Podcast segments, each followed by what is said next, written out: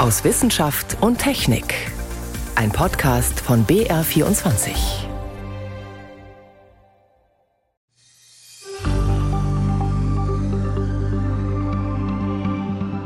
Sie hinterlassen hellblaue Blitze im Eis der Antarktis.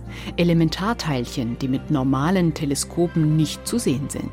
Wir sprechen mit einem Physiker über die geheimnisvollen Neutrinos und das, was sie übers All verraten. Außerdem geht es heute um Tierarten, die vom Aussterben bedroht sind. Bullige Wiesente und hauchzarte Axolotl. Und zum Schluss sprechen wir über Grippe und Corona und warum Mediziner gerne mit einer Spritze dagegen impfen würden. Beide Viren können zu Folgeerkrankungen führen, beide Viren können auch zu Todesfällen führen. Insofern finde ich schon, dass man sie auf ein Niveau setzen sollte. Willkommen zu einer halben Stunde Wissenschaft und Technik bei BR24. Ich bin Ann Kleinknecht. Neutrinos sind wie Himmelsboten aus dem All. Die extrem leichten Elementarteilchen rasen nahezu mit Lichtgeschwindigkeit durchs Universum. Wenn wir sie beobachten, können Neutrinos etwas über die Kräfte verraten, die sie ins All katapultiert haben. Zum Beispiel über das aktive Zentrum einer Galaxie.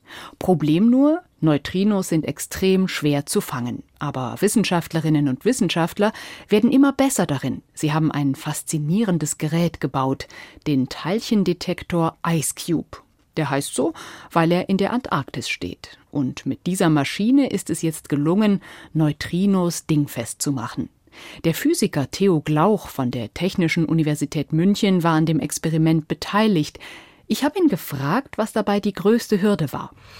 Ja, die Herausforderung liegt halt daran, dass Neutrinos sehr, sehr schwer zu beobachten sind. Also im Gegensatz zu allem, was man sonst so kennt, wie zum Beispiel Licht, werden Neutrinos extrem schwer absorbiert. Also man beobachtet Neutrinos eigentlich nur sehr, sehr selten, weil sie eigentlich die ganze Zeit durch Materie hindurchgehen. Und wir haben dieses Experiment Ice Cube, wo wir im Endeffekt am Südpol in der Antarktis darauf warten, dass Neutrinos irgendwann mit Atomen im Eis kollidieren und dann sozusagen eine Teilchenspur machen, irgendwie ein blauer Blitz sozusagen, den wir dann beobachten können.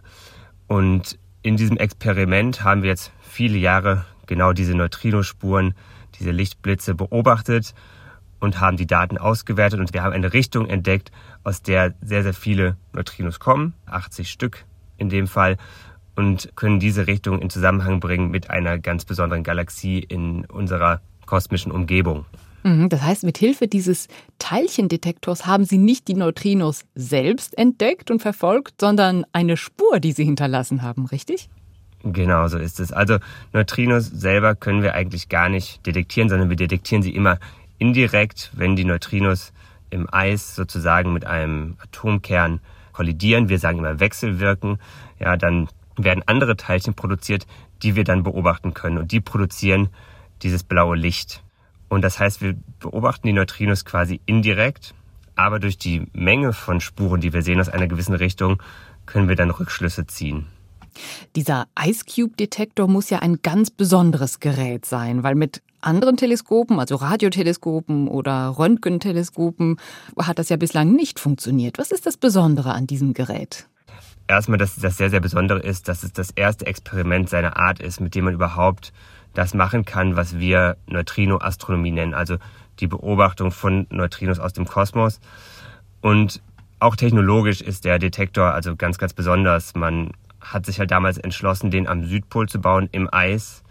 Und es war, glaube ich, lange gar nicht klar, dass es überhaupt möglich ist, damit wirklich Neutrinos zu beobachten, weil das technologisch extrem schwierig ist. Man musste Löcher in drei Kilometer Tiefe in das Eis reinbohren. Und wir wissen aber jetzt heute, dass das offensichtlich möglich ist und das ist auch ein großer technologischer Erfolg.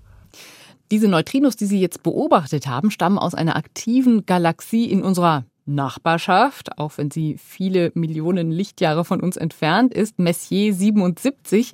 Nehmen Sie uns doch mal mit dorthin. Was muss man sich unter dieser Galaxie vorstellen? Also das Zentrum dieser Galaxie ist heller, dieses sehr, sehr kleine Zentrum ist heller als alle Sterne in der Galaxie. Und das ist ein, ein fundamentaler Unterschied zu der Galaxie, in der wir leben. Und genau deswegen nennen wir sie auch aktive Galaxie. Also unsere Galaxie ist im Prinzip eine nicht aktive Galaxie und diese Galaxie, die wir jetzt beobachtet haben, ist eine aktive Galaxie, bei der extrem viel Materie, extrem viel Gas auf das schwarze Loch fällt und sehr, sehr helle Strahlung erzeugt. Und rund um dieses schwarze Loch entstehen auch diese Neutrinos, wenn ich das richtig verstanden habe, oder? Genau, also das ist auf jeden Fall eine Sache, die jetzt auch mit unserem Ergebnis weiter erforscht wird. Aber die plausibelste Erklärung für das, was wir jetzt sehen, ist, dass genau in diesem Zentrum der Galaxie durch die Beschleunigung von anderen Teilen, von Atomen sozusagen, passieren Kollisionen, die Atome kollidieren mit ähm, anderen Teilchen und dann werden Neutrinos produziert. Das heißt, was wir jetzt eigentlich haben, ist ein sehr direkter Hinweis auf diese Beschleunigung der Teilchen in der Nähe von dem schwarzen Loch im Zentrum dieser Galaxie. Hm, also in dieser Galaxie, da geht es richtig ab im Vergleich zu unserer eigenen. ja, ich glaube, wohnen möchte ich da nicht. Also, Wie geht's jetzt weiter? Sie haben gesagt, die Neutrinos, die deuten auf bestimmte Ereignisse hin, die eben in dieser Galaxie oder vielleicht auch sogar noch weiter entfernt stattfinden. Welche Erkenntnisse erhoffen Sie sich jetzt von diesen Details, die Sie über die Neutrinos erfahren haben? Die Frage, die damit zusammenhängt, warum sind manche Galaxien anders als andere? Warum sind manche Galaxien aktiv und andere nicht? Das ist definitiv eine Frage, die wir jetzt auch in der Zukunft uns dann stellen werden. Dann ist ein bisschen die Frage, was sind eigentlich genau diese Prozesse, die da stattfinden? Also das, was ich gerade beschrieben habe, ist so ein bisschen die Vermutung und die Theorien, die man hat. Und es gibt auch schon seit Jahrzehnten Leute, die genau diese Galaxie als Neutrinoquelle vorschlagen, genau mit dem Hintergrund, den ich gerade beschrieben habe. Und die halt sagen, sie haben ein Modell, was das Zentrum dieser Galaxie beschreibt. Und natürlich ist es jetzt auch das Ziel, mit Neutrinos diese Modelle zu überprüfen. Hm.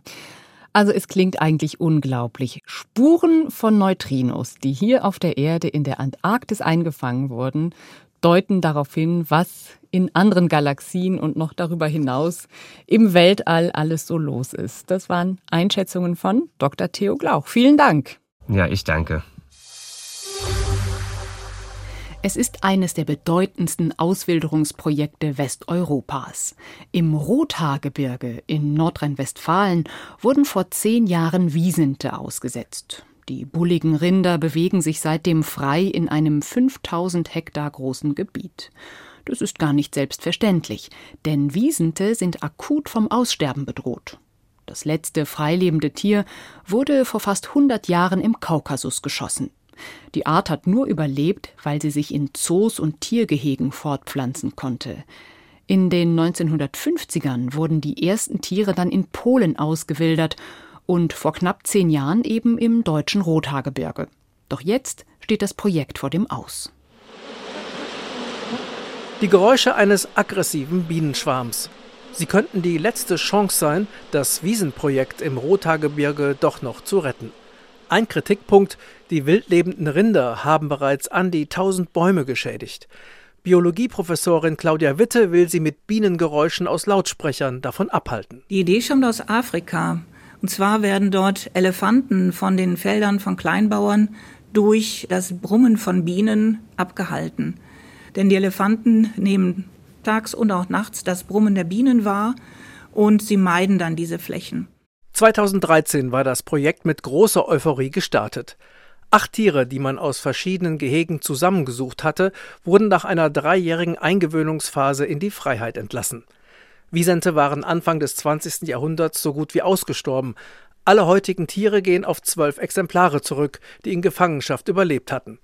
Sie wieder anzusiedeln dient nach Ansicht von Claudia Witte nicht nur ihrem Arterhalt, sondern auch der Biodiversität im Lebensraum Wald. Sehr anschaulich ist das, was die Wiesente hinterlassen. Die Kuhfladen bzw. halt den Dung. Und da stürzen sich sofort verschiedene Dungkäferarten rauf. Und wir haben auch schon zu Beginn des Projektes nachweisen können, dass nach zwei Jahren die Anwesenheit und die Artenvielfalt bei Dungkäfern hier in der Region zugenommen haben. Mehr Dunkkäfer bedeutet auch mehr Nahrungsangebot für Singvögel, aber auch für Fledermäuse. Als Projektträger gründet sich ein privater Verein. Vorsitzende sind der damalige Landrat, ein Bürgermeister und der Großgrundbesitzer Prinz Richard zu sein Wittgenstein, dem die Waldfläche gehört, auf der die Tiere ausgewildert werden. Doch schon kurz nach Beginn des Projektes begann der Ärger. Die Wiesente entfernten sich schnell von ihrem eigentlichen Projektgebiet und schädigten die Bäume privater Waldbesitzer. Ein Konflikt, der im Laufe der Jahre immer weiter eskalierte. Zwar wurden die Schäden der Waldbesitzer aus einem Fonds ersetzt, doch darum ging es den Waldbesitzer nicht, erklärt Hubertus Dohle, einer der Betroffenen. Was habe ich davon, dass dieser Wald, der über Generationen gewachsen und gepflegt worden ist, durch so eine Situation, durch Tiere, die hier nicht hingehören, kaputt gefressen wird und ich habe hinter eine Kahlfläche. Denn der Wald soll ja auch also nicht nur einfach wirtschaftlich sein, sondern als Naherholungsgebiet, als äh, Naturschutz, als Waldgebiet erhalten werden. Und das hat mit Entschädigung nichts zu tun, das hat auch was mit Emotionen zu tun. Durch alle Instanzen klagen er und weitere Waldbauern gegen das Projekt. Am Ende lässt der Bundesgerichtshof erkennen, dass er den Klägern in einem Revisionsverfahren Recht geben wird, dass sie die Schäden an ihren Bäumen nicht dulden müssen und die Tiere vom Schälen der Rinde abgehalten werden müssen. Für Waldbauern wie Hubertus Dohl ist klar, dass das nur dann funktioniert, wenn das Projekt eingestellt wird. Irgendwann war der Zeitpunkt, wo man aus dem Projekt, spätestens nachdem wir beim Oberlandesgericht haben, langsam mal die Richtung hatten, so nach, lasst sein, dass dann die Behörden hätten auch sagen können, pass mal auf Leute, es steht im Vertrag, wir machen es jetzt so, es hat keinen Sinn, es hat nicht funktioniert, war eine gute Idee, aber man muss auch mal Ideen, die nicht funktionieren, mal zugeben. Eine Meinung, zu der sich inzwischen auch die beteiligten Behörden durchgerungen haben. Der Kreis Siegen-Wittgenstein und das Land NRW haben offiziell mitgeteilt, dass sie keinen anderen Weg sehen, als das Projekt zu beenden. Denn der Wiesentverein fand keine Möglichkeit, die Tiere von den Grundstücken der Kläger fernzuhalten. Zäune in den Wald zu setzen, war aus rechtlichen Gründen nicht möglich, Ablenkungsfütterungen funktionierten auch nicht. Der zuständige Landrat Andreas Müller will jetzt Fakten schaffen. Ja, aus meiner Sicht gilt es jetzt, die Tiere mit Fütterung zu lenken, idealerweise in eine Gatterung, äh, sodass sie eben keinen Schaden mehr anrichten können. Und dann gilt es zum Arterhalt, ist das Projekt ja aufgesetzt, dem auch nach wie vor nachzukommen, sprich die Tiere in andere Projekte, die es in Europa ja gibt, auch zu verbringen. Nach Polen, Rumänien und Russland. Dort gibt es bereits seit 1940 ausgewilderte Wiesente. Doch wirklich beendet ist das Thema Wiesent-Auswilderung noch nicht. Denn der Trägerverein hat in einem überraschenden Schritt das Eigentum an den Tieren aufgegeben und die Wiesente für herrenlos erklärt. Damit fallen sie unter das Artenschutzgesetz und dürfen weder verfolgt noch eingefangen werden. Eine vertrackte Situation, die gerade viele Juristen beschäftigt. Biologin Claudia Witte hofft, mit ihrer Idee, die Wiesente durch Bienengeräusche von verbotenen Zonen fernzuhalten, das Projekt doch noch retten zu können denn die Folgen eines Scheiterns wären aus ihrer Sicht dramatisch. Die Signalwirkung, die wäre natürlich sehr, sehr negativ, wenn das Projekt abgebrochen werden würde.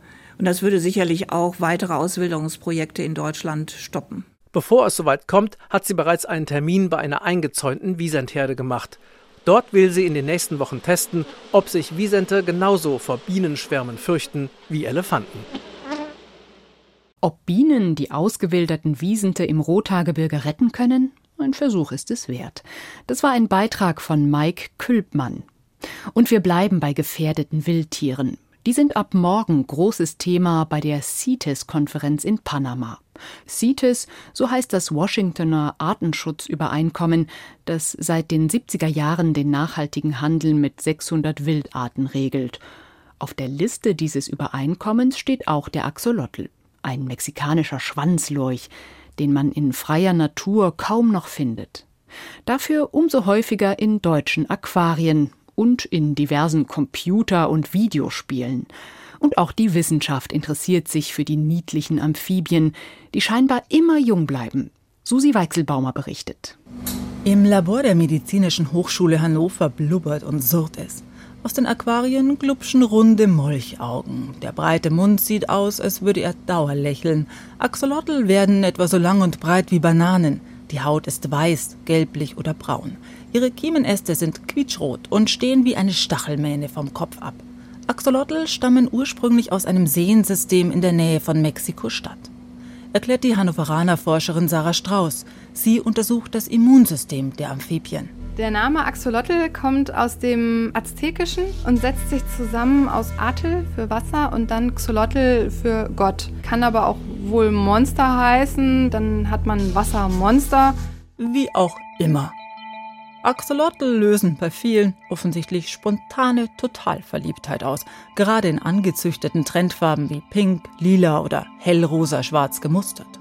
Die Turboniedlichkeit der Mini-Drachen resultiert aus einer defekten Schilddrüse, die zu wenig Wachstumshormone produziert. Die Folge? Axolotls entwickeln sich nie zu einem erwachsenen Schwanzlurch und gehen auch nicht wie andere Amphibien an Land. Sie bleiben im Larvenstadium im Wasser. Geschlechtsreif werden sie trotzdem. Die Fortpflanzung von Axolotl bzw. auch ihren wasserlebenden Verwandten ist eine ganz witzige Angelegenheit, sagt Strauß. Dann fangen die an, sich auch so immer so anzustupsen und sich aneinander zu kuscheln. Irgendwann sondert das Männchen Spermapäckchen ab. Jetzt liegt es an ihr. Wollte das Weibchen nur balzen, nicht Kinder kriegen, bleibt das Sperma liegen. Entscheidet sie sich für Nachwuchs, nimmt sie das Sperma auf und hat etwa 24 Stunden später beim Leichen jede Menge zu tun. Und das ist für das Weibchen eine ziemlich heftige Arbeit, weil sie klebt jedes Ei einzeln an die Pflanzen. Und bei 500 Eiern kann das echt sehr, sehr anstrengend sein. Dafür läuft der Rest von selbst. Die reiskorngroßen Baby-Axolotl fressen Mückenlarven, fangen, wenn sie größer werden, kleine Fische, verspeisen später ganze Regenwürmer und Schnecken und bleiben, das ist ein Punkt, der die Forschung besonders interessiert, stets jung. Seit der Entdeckung des Schilddrüsenhormons Thyroxin im frühen 20. Jahrhundert tüfteln Wissenschaftler daran, ob man die menschliche Schilddrüse vielleicht auch hormonell so hinbekommen könnte, dass wir endlos taufrisch bleiben, erklärt der Wissenschaftshistoriker an der Uni Regensburg Christian Reis. Da gab es dann auch so die Idee, dass das irgendwie vielleicht der Schlüssel zur ewigen Jugend sein könnte. Dass es bei Menschen genauso funktioniert wie beim Axolotl, also dass man ewig jung bleibt und nie alt wird. Das hat dann auch mal so kurz, heute würde man sagen, einen Medienhype gegeben um den Axolotl und das Thyroxin herum. Eine Antwort auf die Frage nach der ewigen Jugend allerdings gab es nicht. Was man hingegen inzwischen ungefähr erklären kann, ist eine andere Fähigkeit des Axolotls. Organe, Haut, Augen, sogar Teile des Gehirns wachsen innerhalb weniger Wochen nach, wenn sich das Tier verletzt hat. Dabei geben die Zellen um die beschädigte Stelle herum ihre aktuelle Funktion auf. Sie spulen sich quasi selber zurück, teilen sich wieder und bilden neues Gewebe. Beteiligt ist daran ein spezielles Axolotl-Enzym.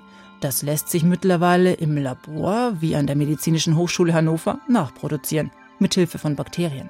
So soll es irgendwann für Cremes, Salben und Sprays genutzt werden können, die auch Wunden auf menschlicher Haut schneller heilen lassen. Quasi per Axolotl-Magie. Mit dieser Magie könnte es allerdings bald vorbei sein. In der freien Wildbahn gibt es die mini-drachenartigen Tiere kaum noch. Bei einer Zählung in den Seen in ihrer Heimat Mexiko fanden Forschende unlängst nur noch zwei Exemplare. Der Grund, die Wasserqualität ist viel zu schlecht. Sie hören BR24 aus Wissenschaft und Technik.